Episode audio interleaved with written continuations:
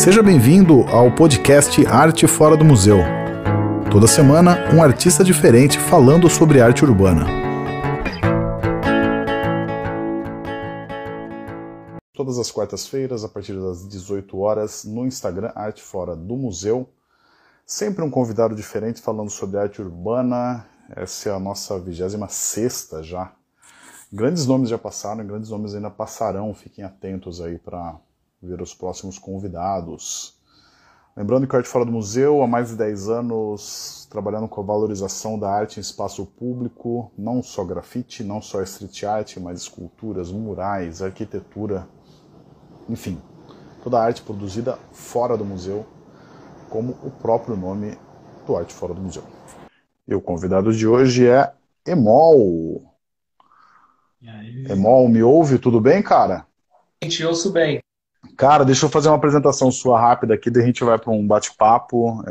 É uma horinha de bate-papo, que é o papo do Instagram, né? Ele dá uma limitada aí na gente. Eu vou falar um breve perfil seu aqui, se tiver alguma coisa fora do comum aqui no seu perfil, você pode me corrigir, fica à vontade, tá? Mas o Emol é um artista multimídia, tem trabalhos espalhados por diversas cidades do Brasil e do mundo, como Miami, Los Angeles, Melbourne, Santiago do Chile, Buenos Aires.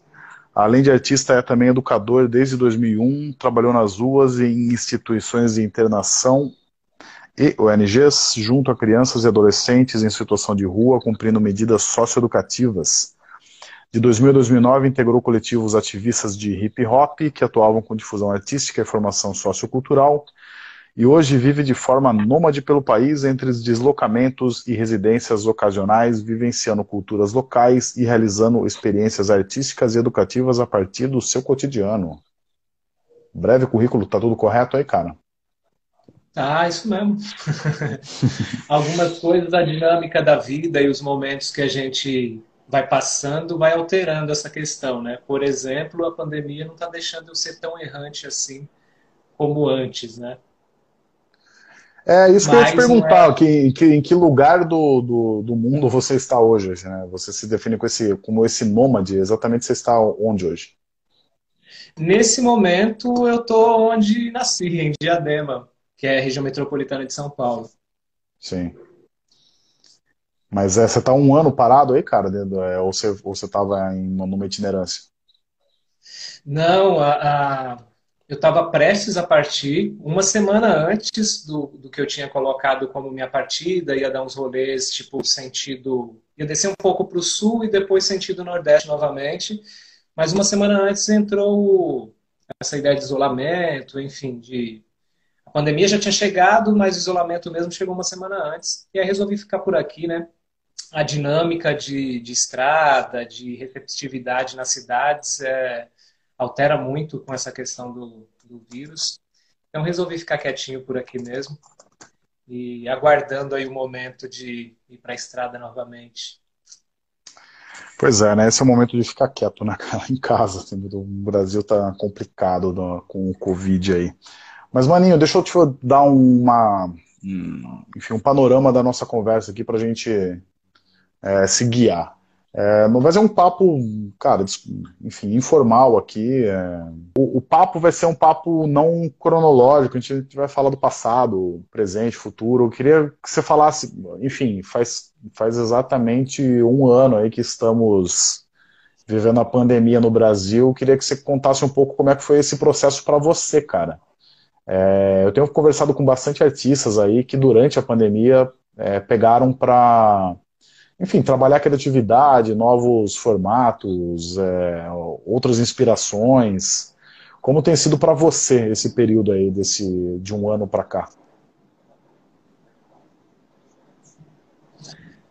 Cara, é, são vários momentos dentro de um momento de pandemia, né? É, no primeiro momento eu fiquei bem tranquilo, é, fiz um acordo comigo mesmo de me manter bem, e assim mantive, produzi bastante. Na verdade, todo esse processo, em todos os momentos, né, desde março do ano passado, né, tá fazendo um ano que eu estou num processo intenso aí de produção, de estudos, de fazer uma análise também da minha carreira, novos planejamentos, enfim. adequações para esse momento e para o momento que virá, né? É, di, diferente do de agora, não sei se tão diferente do que era antes de pandemia também, né? E, mas foi isso até cerca de agosto, setembro, me mantive nesse processo muito mais é, fechado. Depois eu estava já num estado, assim, numa necessidade grande de dar um rolê por aí. Então fui fazer coisas que gosto, ficar um pouco no meio do mato, fazer trilha perto do mar, sem muito contato com as pessoas, mas querendo ou não, para chegar nesses lugares ainda rola esse contato, né? Uhum. Mas agora já tem umas semanas novamente que estou Estou de volta ao, ao a casa ateliê e bem focada nesse processo de estudo e produção. Experimentação também, né? Eu acabo fazendo uma, uma distinção entre isso aí. Estudo, experimento e produção. E, e, e, e para você, acho que o processo deve ter sido um pouco difícil, né, cara? É, principalmente nessa descrição sua aqui que eu estava vendo, você é um cara da nômade, né? E aí você se ver numa situação onde você não pode sair do, do seu local, assim, deve ter sido um pouco difícil, né? Sim.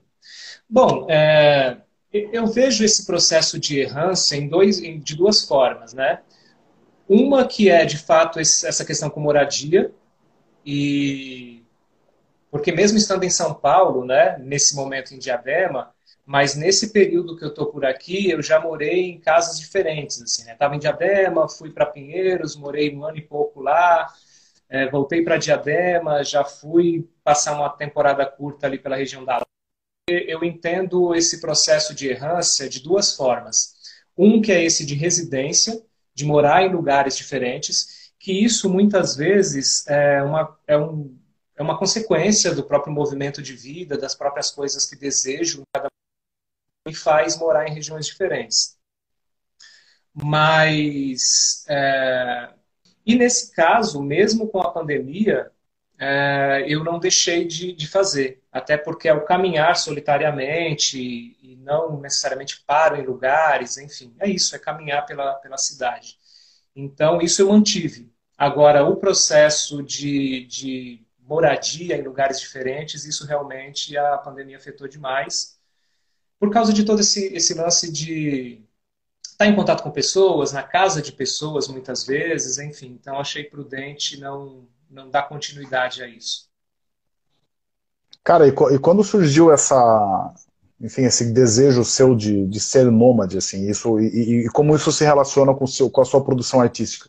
Bom, é, como se relaciona com a produção artística, eu acredito que para fazer arte a gente tem que viver as experiências, né? Se a gente pensar aí, eu sou filho de, de vó e mãe camponesas, pai também camponês, mas principalmente elas eram contadoras de, de histórias, né? E na, na infância, nas rodas ali de conversa, ouvindo as, os causos que elas contavam, é, ficava nítido que você precisava viver, ter a experiência vivenciada para ter o que contar. Então eu gosto de brincar com isso, que se a arte é algo que a gente tem para colocar, né, para contar, a gente precisa viver essa experiência. Então, esse lance de errância, para mim, ele é bem importante porque eu vivo questões que eu agrego depois na minha produção artística. E a primeira pergunta que você fez, eu não lembro. Não, era como se relacionava, né? É, quando surgiu essa, essa vontade ah. sua de ser nômade e como ela se relaciona com a arte? Cara, é, é, como surgiu esse lance de, de errância, de nomadismo, foi assim. É, é, é que é diferente a gente, o, o momento da ação, quando eu vou para o mundo, quando eu pego a estrada, que foi a partir de 2009. Eu tinha a intenção de viajar o Nordeste, eu não tinha dinheiro, e falei, ah, vou de carona, porque minha intenção era conhecer pessoas e lugares é, improváveis, né?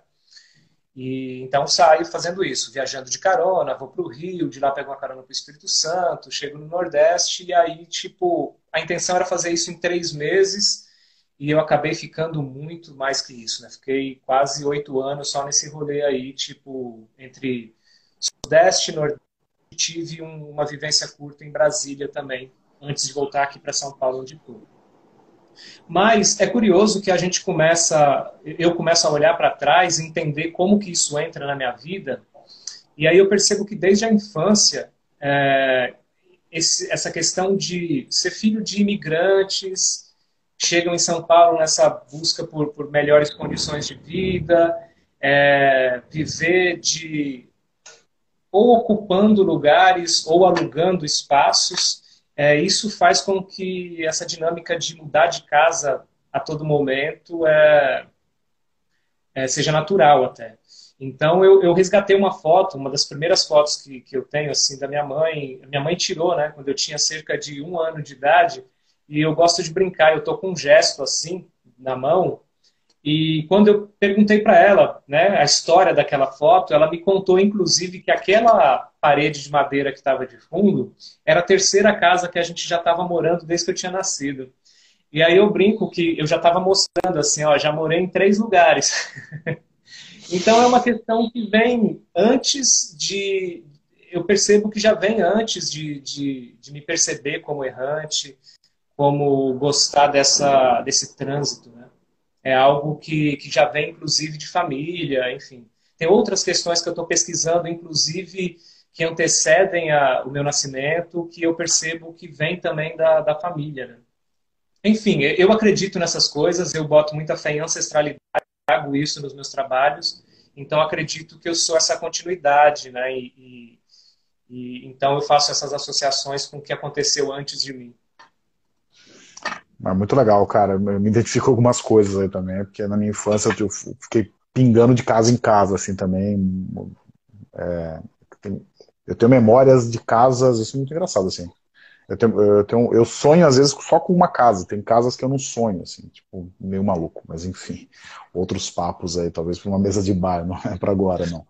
Mas, é, cara, deixa eu... É, enfim, deixa eu só falar um pouco do seu trabalho. A gente, aqui da equipe, aqui, a gente gostou muito do, enfim, você trabalha com umas formas geométricas, acho muito legal isso, cores, é, tem uma identidade própria ali que eu acho bem bonita, e tem alguns trabalhos que eu gostaria de falar especificamente.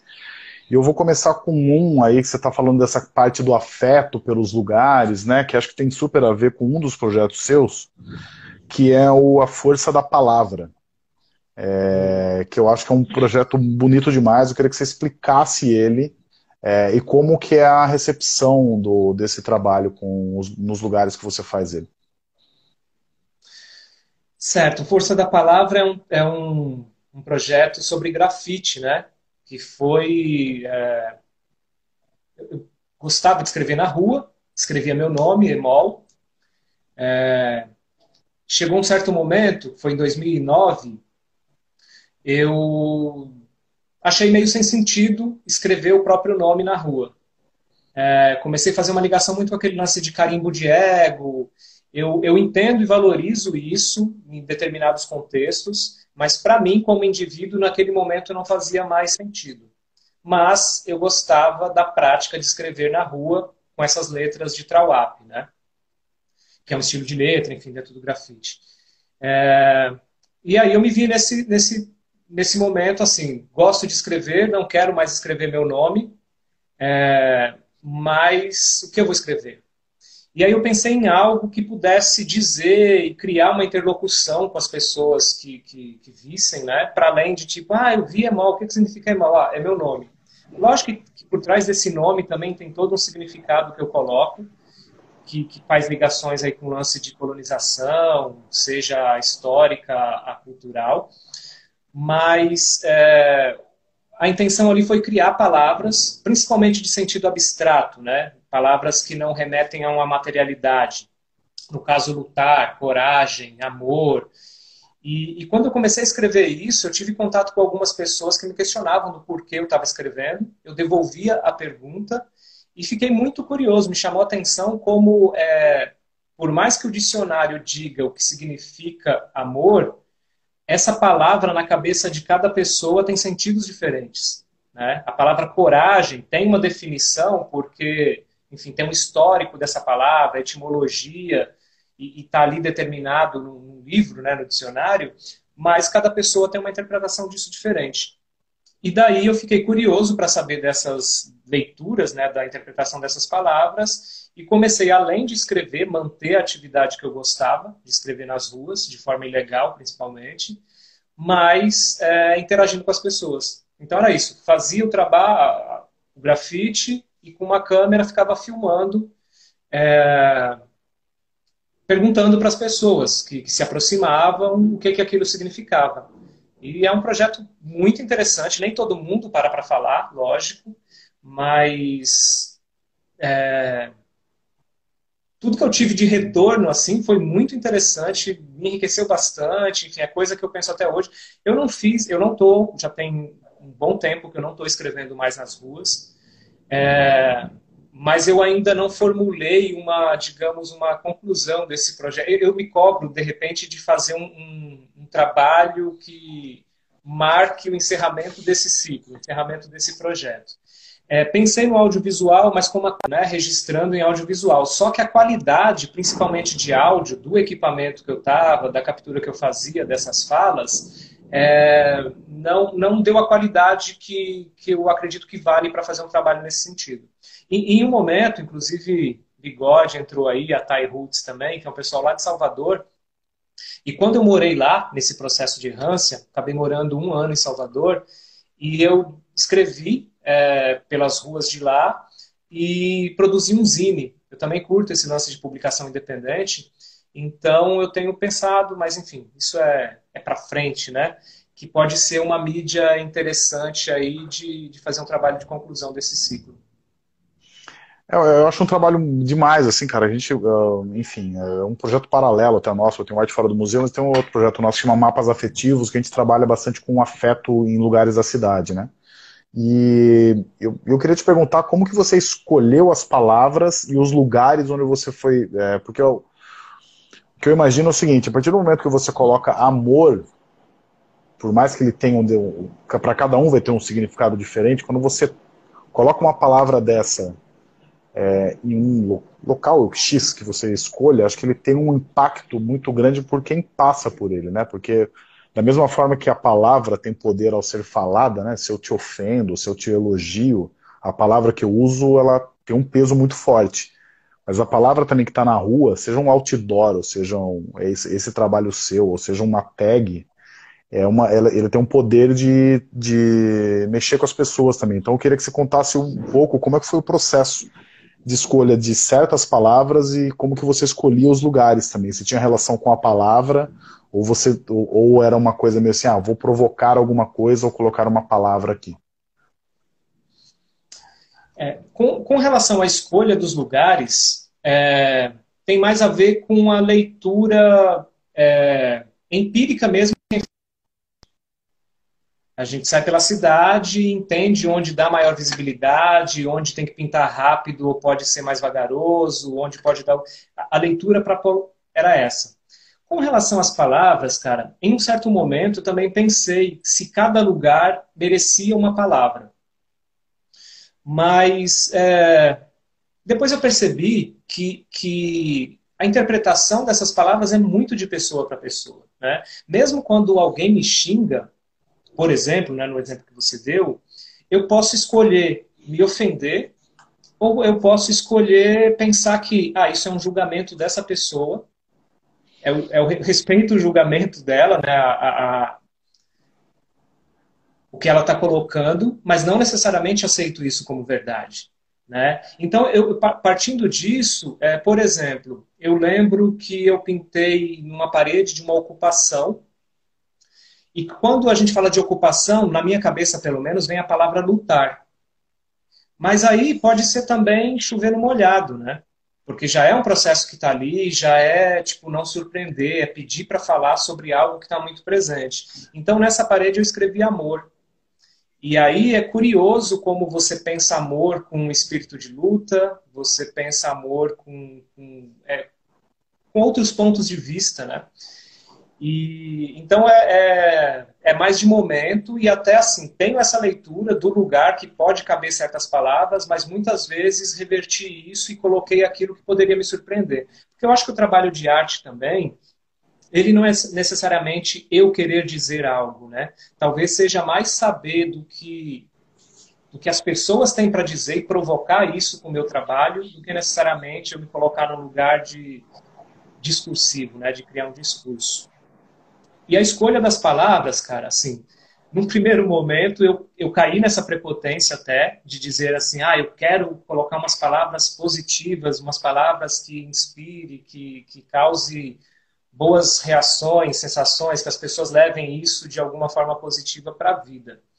É, mas logo de cara, teve, teve um, um, momento que, que para mim mudou bastante, assim, pensar essas palavras. Uma, uma que eu escrevi uma vez só foi a palavra sorrir. É, e aí eu lembro que três crianças se aproximaram e, tipo, perguntaram o que, que eu estava escrevendo. E eu falei, sorrir. Elas, não, a gente sabe que é isso, mas o que, que é sorrir? Eu falei, ah, devolvo a pergunta, o que, que é sorrir? E aí elas, elas sorriam para mim, elas não falavam.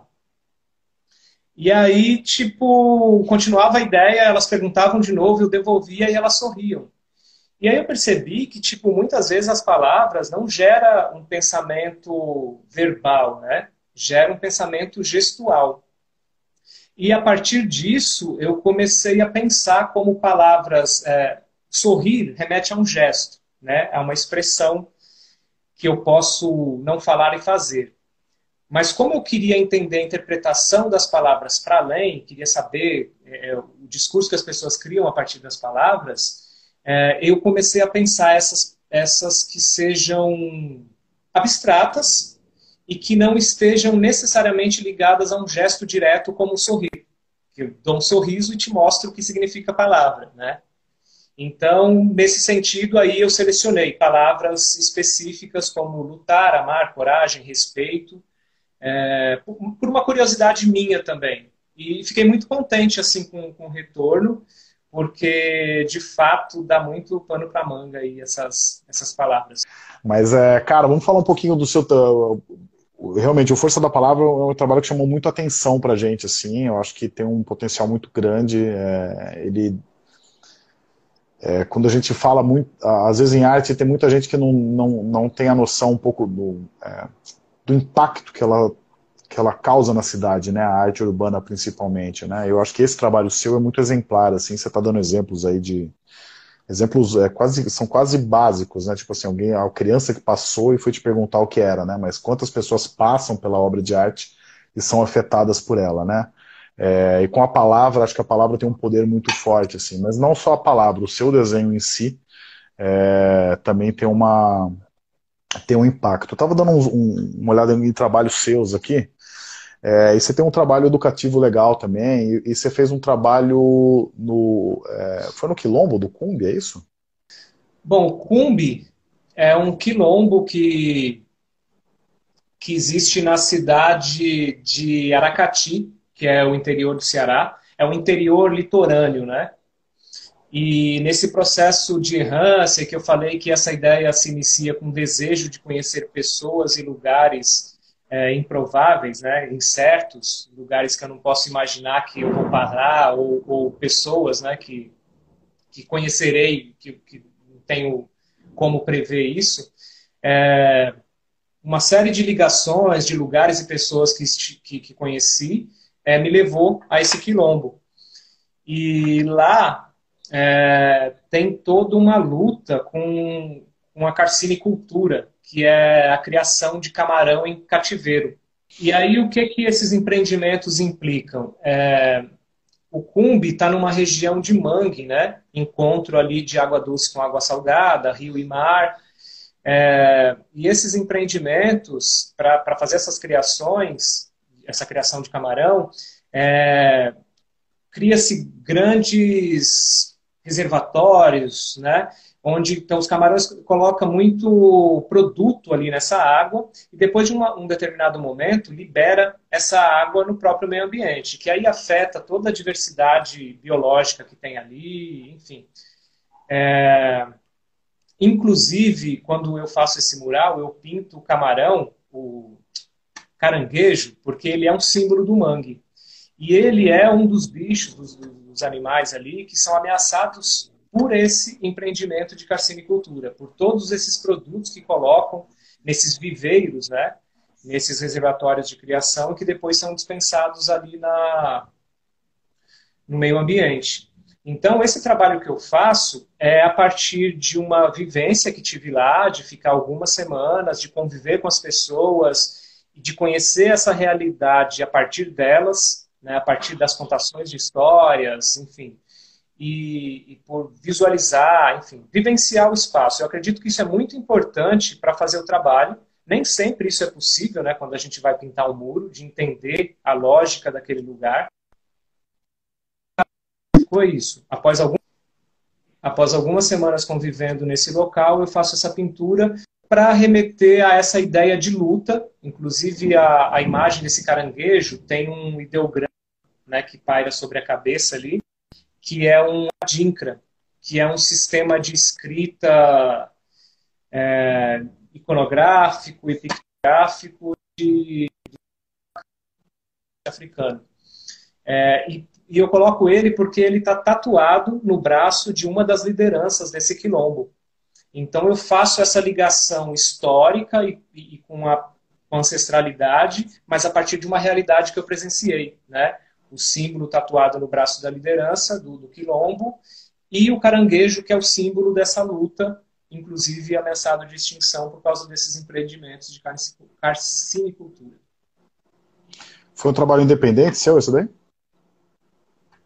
Totalmente, totalmente. Na verdade, é, é curioso até porque é uma sequência de trabalhos independentes, assim, né? Eu tive uma... Eu, eu fiz da minha casa em Fortaleza, quando morei lá por dois anos e pouco, eu fiz da minha casa um espaço cultural. Nesse espaço cultural eu recebo um artista, ativista, que é o Inácio, é, ligado ao ligado não, é, junto à Ivânia, que é a companheira dele, criaram o, o Ciclovida, né? que é um movimento ligado à questão da, das sementes crioulas e da bike.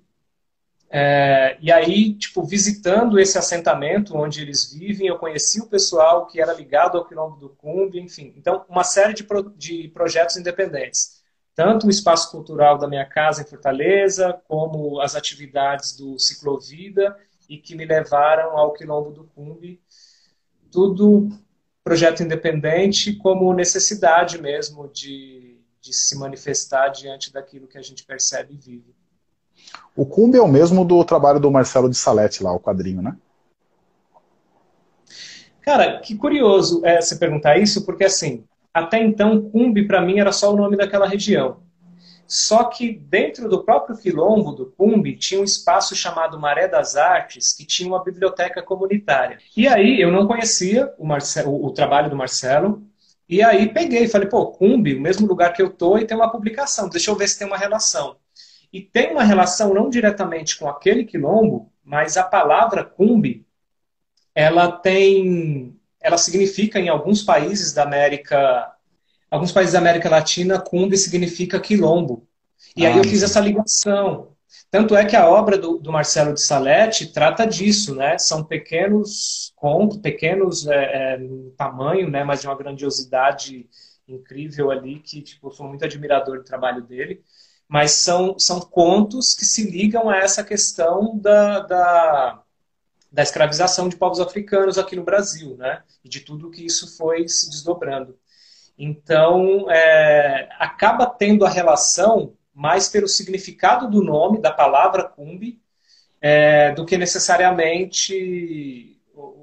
A Tairo, Tairo Tatu, é, falando que você desenhou um Adinka Sankofa para ela, o lindo quando esteve em Salvador, e tatuou no, a pessoa tatuou no braço um desenho seu. Que me vou fazer um gancho aqui. É, eu vi que você trabalha, você tem bastante trabalho também em artes plásticas, bastante trabalho em tela, né? É, a gente está falando aqui de pintura na parede, pintura em tela. Temos aqui uma pintura em pele, né? Um, de um, de um trabalho seu. É, a gente está falando de quadrinho aqui também. É, a pergunta que eu te faço é se você tem vontade de abraçar algumas outras áreas, assim, tentar, não sei, tentar quadrinho, tentar ilustrações, é, revistas, não sei dizer. Se você já, já pensou em, em... Por exemplo, eu tenho conversado com bastante gente que tem pirado muito em animação. O seu trabalho, por, por ter um bastante coisa geométrica, eu imagino que em animação ficaria muito legal, assim, mas é, não sei, eu queria ouvir de você se você já pensa em partir para outras mídias aí também. Você, eu sei que você é um artista multimídia, né? Você é um cara que se, você define, se define como um artista multimídia, né? Então você tá, você trabalha em várias, várias mídias. E como a gente falou de quadrinho, eu, eu imagino, é, eu tenho falado com alguns artistas que têm tido uma vontade de trabalhar com animação, é, animar os seus trabalhos, né? Eu queria saber se você pensa também em em alguma dessas mídias diferentes aí para da, das que você já está habituado? Assim, eu gosto de, de me meter em linguagens que são novas para mim, né?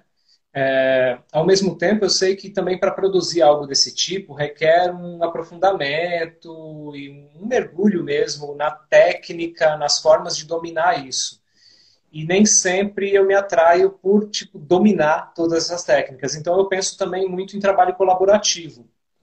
Então é, trabalho colaborativo com alguém que seja da animação, isso pode me interessar. Agora ele acaba ficando de lado. É, é isso. E, e aí assim porque a gente pensando pintura, né? Venho do grafite, começo a pintar murais, faço os trabalhos sobre tela, como você falou. É, isso traz também um pensamento de pintura, né? Não é só pintura necessariamente com, com spray, é, tinta spray e outras, outras tintas, mas é esse pensamento de pintura. E aí eu acabo levando isso para colagem, já tive umas relações ali com foto e com vídeo, é, mas principalmente a partir disso que eu falei, das colaborações. E, e fazer uma lembrança aqui, a Thay, que é a Tayana, Thay Roots, que é uma tatuadora lá de Salvador, amiga querida, é, quando ela diz que eu tatuei o, o Sankofa, que é uma Dinkra, que é um sistema de, posso chamar de um sistema de escrita, né, do, dos povos Akan, é, que hoje estão na região de Costa do Marfim e Gana, no, no continente africano, quem me apresentou toda essa ideia foi a Thay, é, e é isso que eu acho curioso, né? Tipo, quando eu penso que o tempo é. Eu costumo brincar que, o, que a imagem que o tempo. A, a imagem que melhor representa o tempo para mim é uma linha de pipa embolada. Sabe? Tipo, época de pipa, que você vê aquele, aquela, aquele bolo de linha ali. É, se você percorrer aquela linha, né, você está passando mais de uma vez é, pelo mesmo ponto, né? São nós que se dá ali. E nesse sentido, eu gosto de pensar como a minha realidade, os meus encontros na vida remetem a questões do passado também. E a Thay chegou para mim um dia e falou: Amigo, tatua um. É, desenha um Sankofa para eu tatuar. E aí que eu fui entender o que era Sankofa, que era um Adinkra, enfim, algo que inclusive estava tatuado no, no, braço dessa liderança, o João do Cumbi, lá do, do Quilombo do Cumbi, e que fez parte do mural é, tudo começa com, com a Thay aí que, que nesse pedido acabou fazendo com que eu estudasse é, esses símbolos e, e esse povo é, africano. Cara, no, no, seu trabalho é, é muito evidente que acho que a sua maior influência são as pessoas, a sua vivência, são os lugares, essa busca que você tem por lugares novos, por novas histórias, é, novas descobertas aí geográficas e afetivas com todo mundo, né? É, mas eu queria que você contasse um pouco, cara, da sua influência é, artística mesmo, assim. É, quem te despertou, quem, quem eram os artistas? Você fala de que mídia force, não necessariamente do grafite, mas é, quem era o desenhista, assim, os trabalhos artísticos que você olhava e falava assim, puta, me, me deu vontade de desenhar. Quem te levou a, a, a essa trajetória? Cara, é curioso, inclusive, nessa sua fala, você colocar essa coisa das vivências com, com a pergunta sobre como que eu começo, porque, assim, é, o que me inspirou, o que me inspirou, talvez não seja a palavra, assim, mas o que me, o que me provocou a fazer arte não foram artistas, né? E é isso que, e, inclusive, tem uma ligação direta com essa questão de ancestralidade.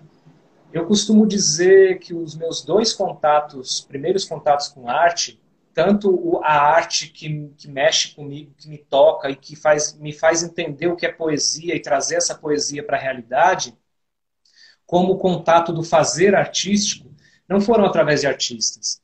Eu costumo dizer que o meu primeiro contato com arte é escutando a minha mãe, avó e tias é, na beira de um fogão a lenha, nas roças de Minas Gerais, contando histórias de assombração. Essas histórias, cara, e, e, a maneira com que elas contam, contavam e contam, né? Porque eu estou resgatando, eu estou transcrevendo essas histórias junto com a minha mãe agora. Essas histórias me, me impactaram profundamente, assim, impactaram a minha realidade a minha forma de lidar com o campo, de caminhar pela roça, principalmente na infância, eu morria de medo de andar no meio do mato sozinho.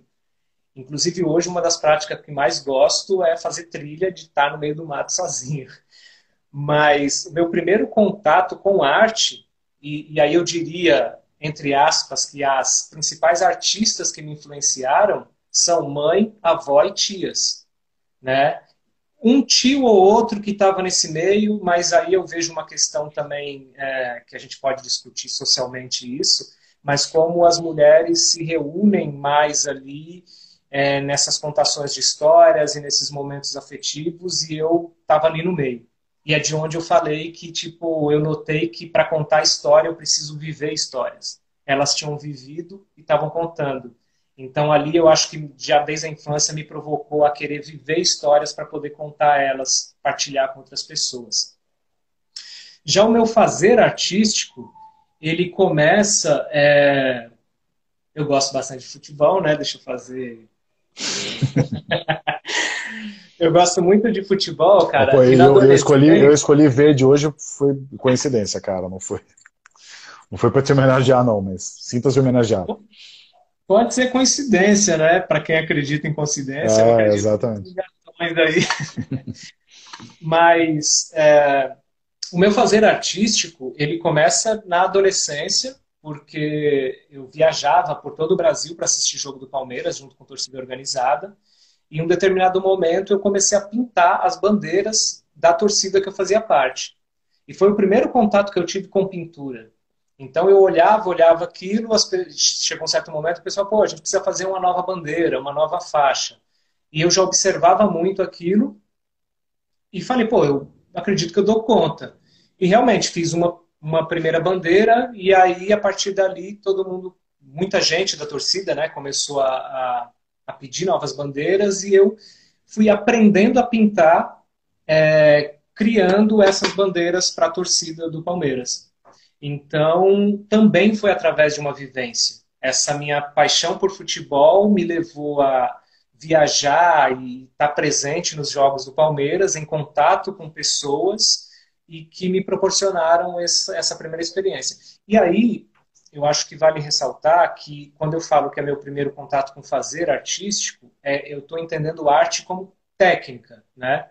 E aí arte como poética, como poesia é uma outra coisa que a gente que aí já é um outro momento que mexe comigo e que eu começo a ativar esse processo mais autoral. É, um outro lado do trabalho seu que eu acho bem interessante, cara, dá para ver claramente assim a sua alegria nas fotos. Isso é muito legal de ver. Recomendo até quem acessarem o site do Emol, é, que são os trabalhos que você faz com o educativo, cara, com crianças. É, é onde você se sente mais é, realizado enquanto artista, assim, lidando com o público infantil? Ah, mano, é porque o público infantil é com quem eu mais aprendo, né? É... Acredito que a gente vai a gente vai ficando mais velho e a gente vai dando muita atenção para várias questões da vida, assim, que às vezes são mais de peso, que deixa a gente mais carrancuda, né?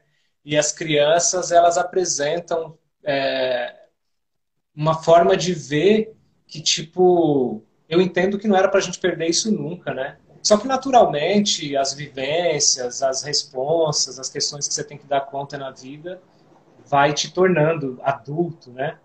E eu tenho uma alegria. Para mim, inclusive, eu acho uma... Para mim é uma satisfação grande ter a satisfação de lidar e de estar presente, de ouvir crianças, de, de perceber, de observar como lidam com as questões, enfim. O aprendizado é disso, né? De ouvir, de observar, enfim. É, e, e, eu costumo ver o processo educativo não como uma questão vertical, né? Que é eu falo, os outros escutam. Eu, eu me agrada muito a ideia de que todo mundo aprende com todo mundo. Eu sei das responsabilidades que eu tenho ali como educador, de propor atividades para se pensar e se chegar a algum lugar. Mas é, eu acho, eu acredito, na verdade, que o centro de tudo é abrir para o diálogo, né? É, eu costumo dizer que conviver é educar, né? é educar o outro e assim educar. E é um movimento de vida que nunca para. E aí, quando a gente fala de movimento de vida, de pulsar de vida, mano, criança é o que há nesse sentido, né? Você, você quando crianças, você já desenhava já? Nasceu ali? Cara, minha mãe, me, minha mãe conta que quando eu era tão criança que não tenho memórias disso ainda, ela me deu uma caneta e um papel e só que eu não riscava no papel, eu ficava riscando no corpo, né? Eu ainda eu ainda não signifiquei isso, né? Eu ainda não pensei questões a partir disso, porque numa lógica assim, né, tipo, há quem diga, fala, ah, era para ser tatuador então, mas eu não levo jeito nenhum para riscar na pele. Mas talvez seja uma questão disso, né, de colocar essa subjetividade no próprio corpo, isso que eu falei de, de ter que viver as experiências para ter o que contar, é, viver os encontros, os lugares, as pessoas para poder produzir arte, enfim, tô, tô elaborando isso agora, mano. Não, mas eu, eu, eu, ia, eu, ia até, eu ia até falar isso daí, ó, o óbvio, né? Seria fascinar, assim, o cara viraria tatuador, mas sei lá, você tá você vive na pele, tipo, as suas experiências e, e, e leva ela para o papel, leva ela para seja lá onde for, né? Na parede, num bandeirão. É, eu acho que o, o meio onde você vai se você vai expressar a sua arte é só uma consequência do que você viveu, né? Acho que é mais ou menos isso. Né? Sim, sim. Até porque é, atualmente eu tenho um olhar para o meu trabalho, atualmente assim, porque venho elaborando há algum tempo, mas é, mais recente tenho pensado isso, de o quanto o meu trabalho ele é ele é, uma, é um ficcionar um passado que eu não conheço. E eu não conheço como, como indivíduo miscigenado, é, num país que sofreu com apagamento, né, tipo, que, que teve um branqueamento racial, um projeto que, inclusive, é, isso foi idealizado em alguns países, mas é, aplicado na prática somente no Brasil, né, o processo de branqueamento racial. Então, quando isso acontece, há um apagamento de ancestralidade, e aí, quando eu fico buscando essa ancestralidade numa ambiência dessa, eu penso que é um ficcionar o passado, né? E esse ficcionário passado tem a ver com isso, com o que eu sinto na pele, com essas vivências que tenho, com as ligações que vou fazendo nessa linha de pipa que eu disse que é o que para mim é a representação do tempo, é onde isso já tá, tem muito tempo que aconteceu, mas está acontecendo agora de novo, enfim, são essas doideiras todas aí que eu faço uma ligação para para pensar verbalmente a respeito do meu trabalho plástico. Cara, qual que é a grande diferença para você de pintar na rua, é, do seu trabalho na rua para o seu trabalho de ateliê?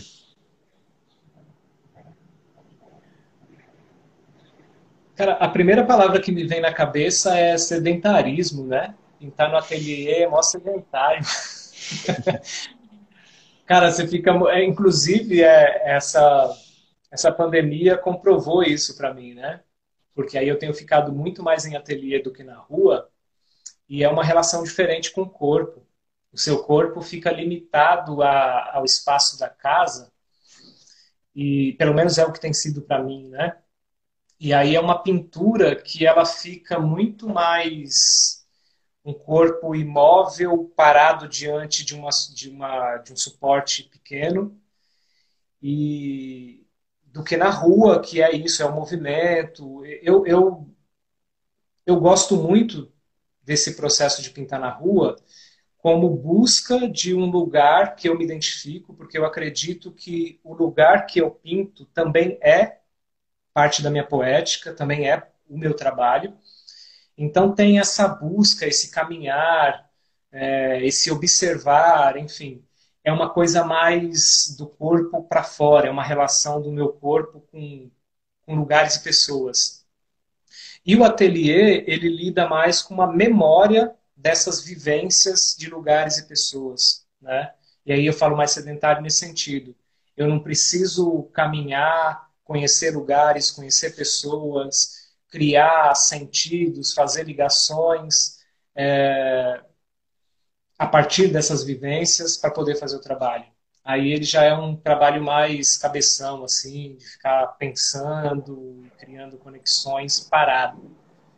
E para quem gosta de andar, isso às vezes chapa. Cara, é, outra pergunta que eu ia te fazer em relação até, até a isso daí.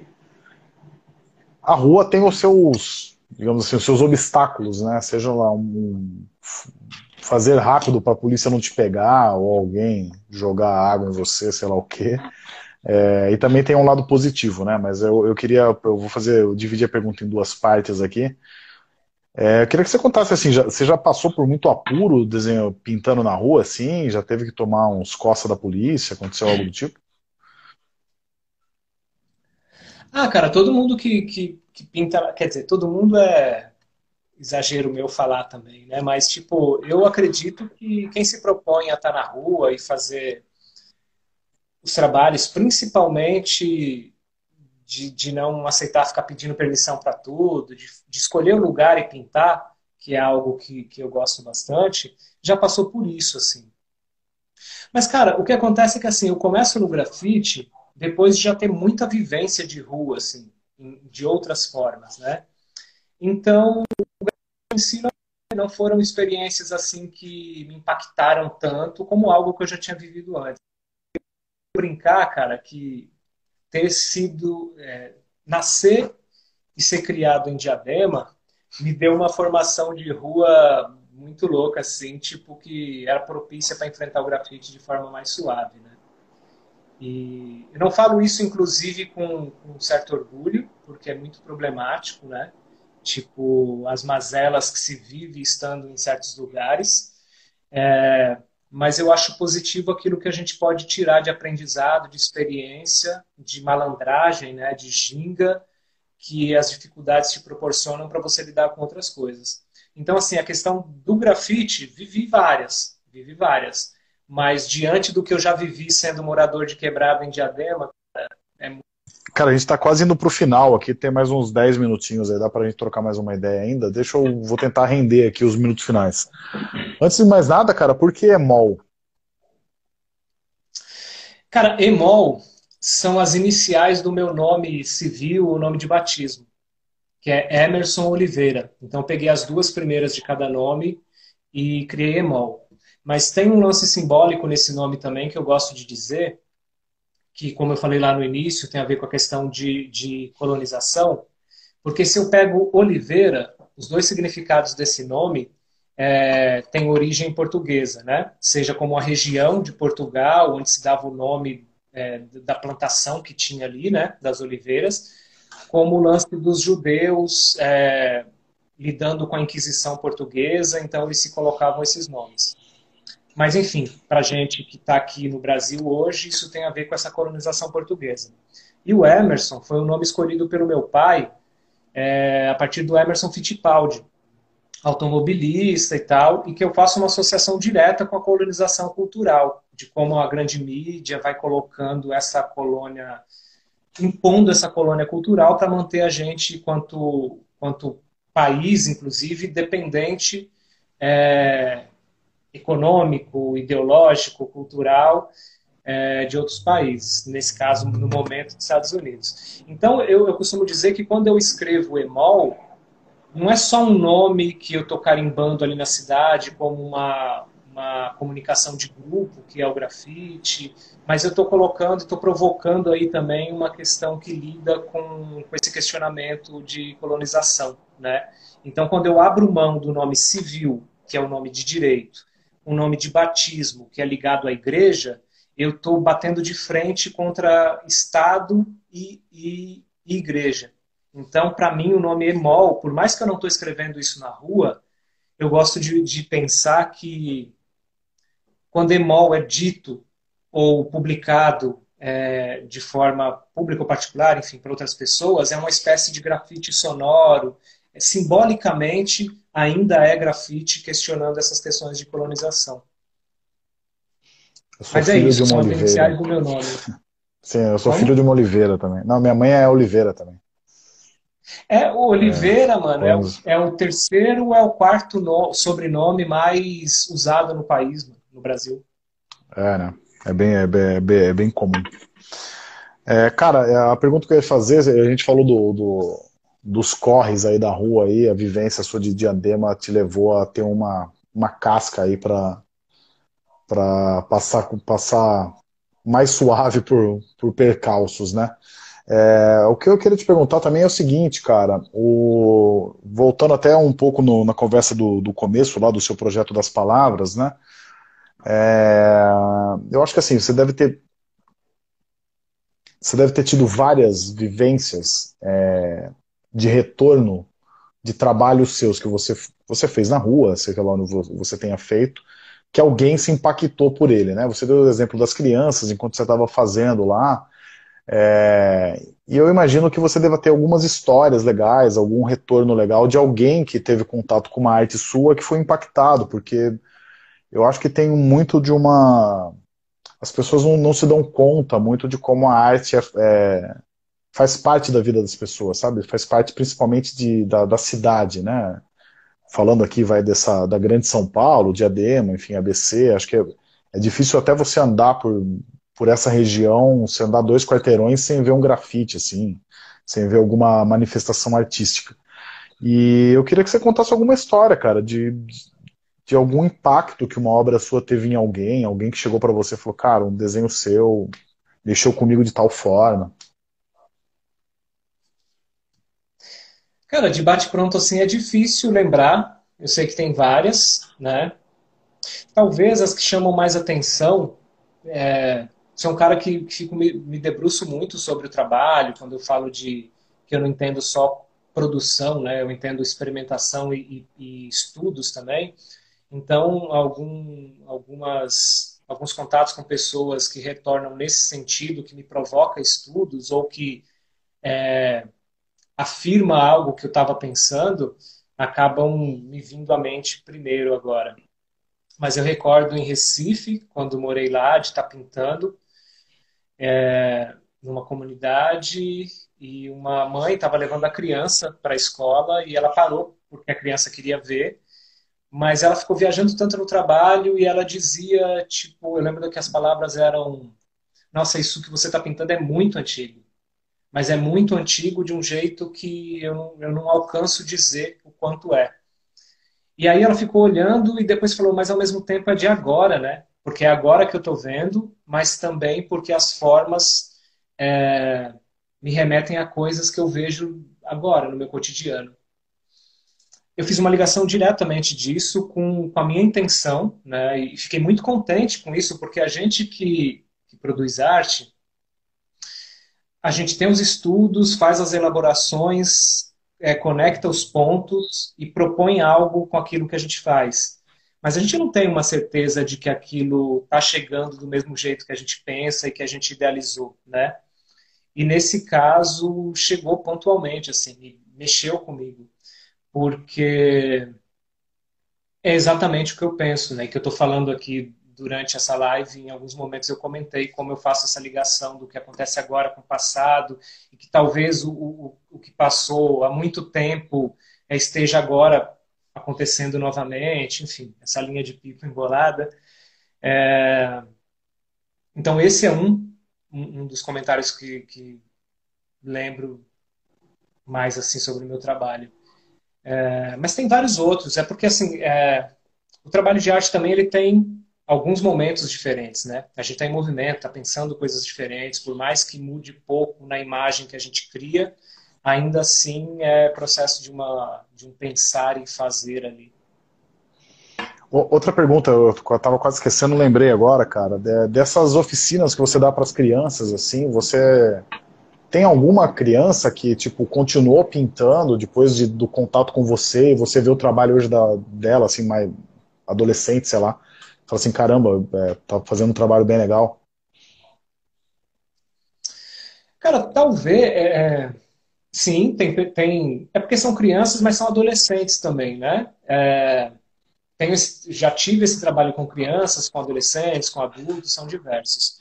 Então, eu não encaro que a continuidade desse, desse, dessas provocações nas oficinas e nos cursos seja só o fazer artístico. Às vezes, discussões que acontecem a partir da arte dentro de uma oficina é, podem provocar outras ações é, em outras instâncias da vida, né? Então, assim, tem hoje tem pessoas que conheço e que não são artistas, que não produzem arte, mas que estão carregando algumas coisas. A gente está conversando, a gente está discutindo questões é, a partir desse encontro que a gente teve em oficinas, né? É que, na verdade, muitas vezes, cara, eu não sei nem se o produzir arte é para quem se identifica com isso. É, mas a arte, e aí isso dá pano para manga também para discutir, quanto seja quanto técnica ou quanto poética, está presente em várias outras ações da vida, outras práticas da vida. Né? Para mim, o, o, um dos maiores artistas, né, se perguntou de artistas inspiradores, para mim, é, um dos maiores artistas que, que eu me identifico muito é o Ronaldinho Gaúcho. E ele não está necessariamente produzindo o que eu faço, sabe? Só que ele tem um saber e uma consciência corporal ele tem uma poesia no corpo dele que produziu encantamento, que produziu questionamentos reflexões de muita coisa, cara. E, enfim, inclusive o que ele fala que é combustível, né, pra, na época que ele jogava, o que era combustível para ele jogar, é algo que eu me inspiro muito para produzir arte, cara. Que é ter objetivos grandes a serem alcançados e ter alegria no fazer cotidiano. Então, para mim, Ronaldinho Gaúcho é um dos grandes inspiradores de arte, tá ligado? Tô gostando das suas referências, cara. Sua avó, sua mãe, o Ronaldinho. Acho que a arte está em lugares que a gente às vezes não se dá conta, né?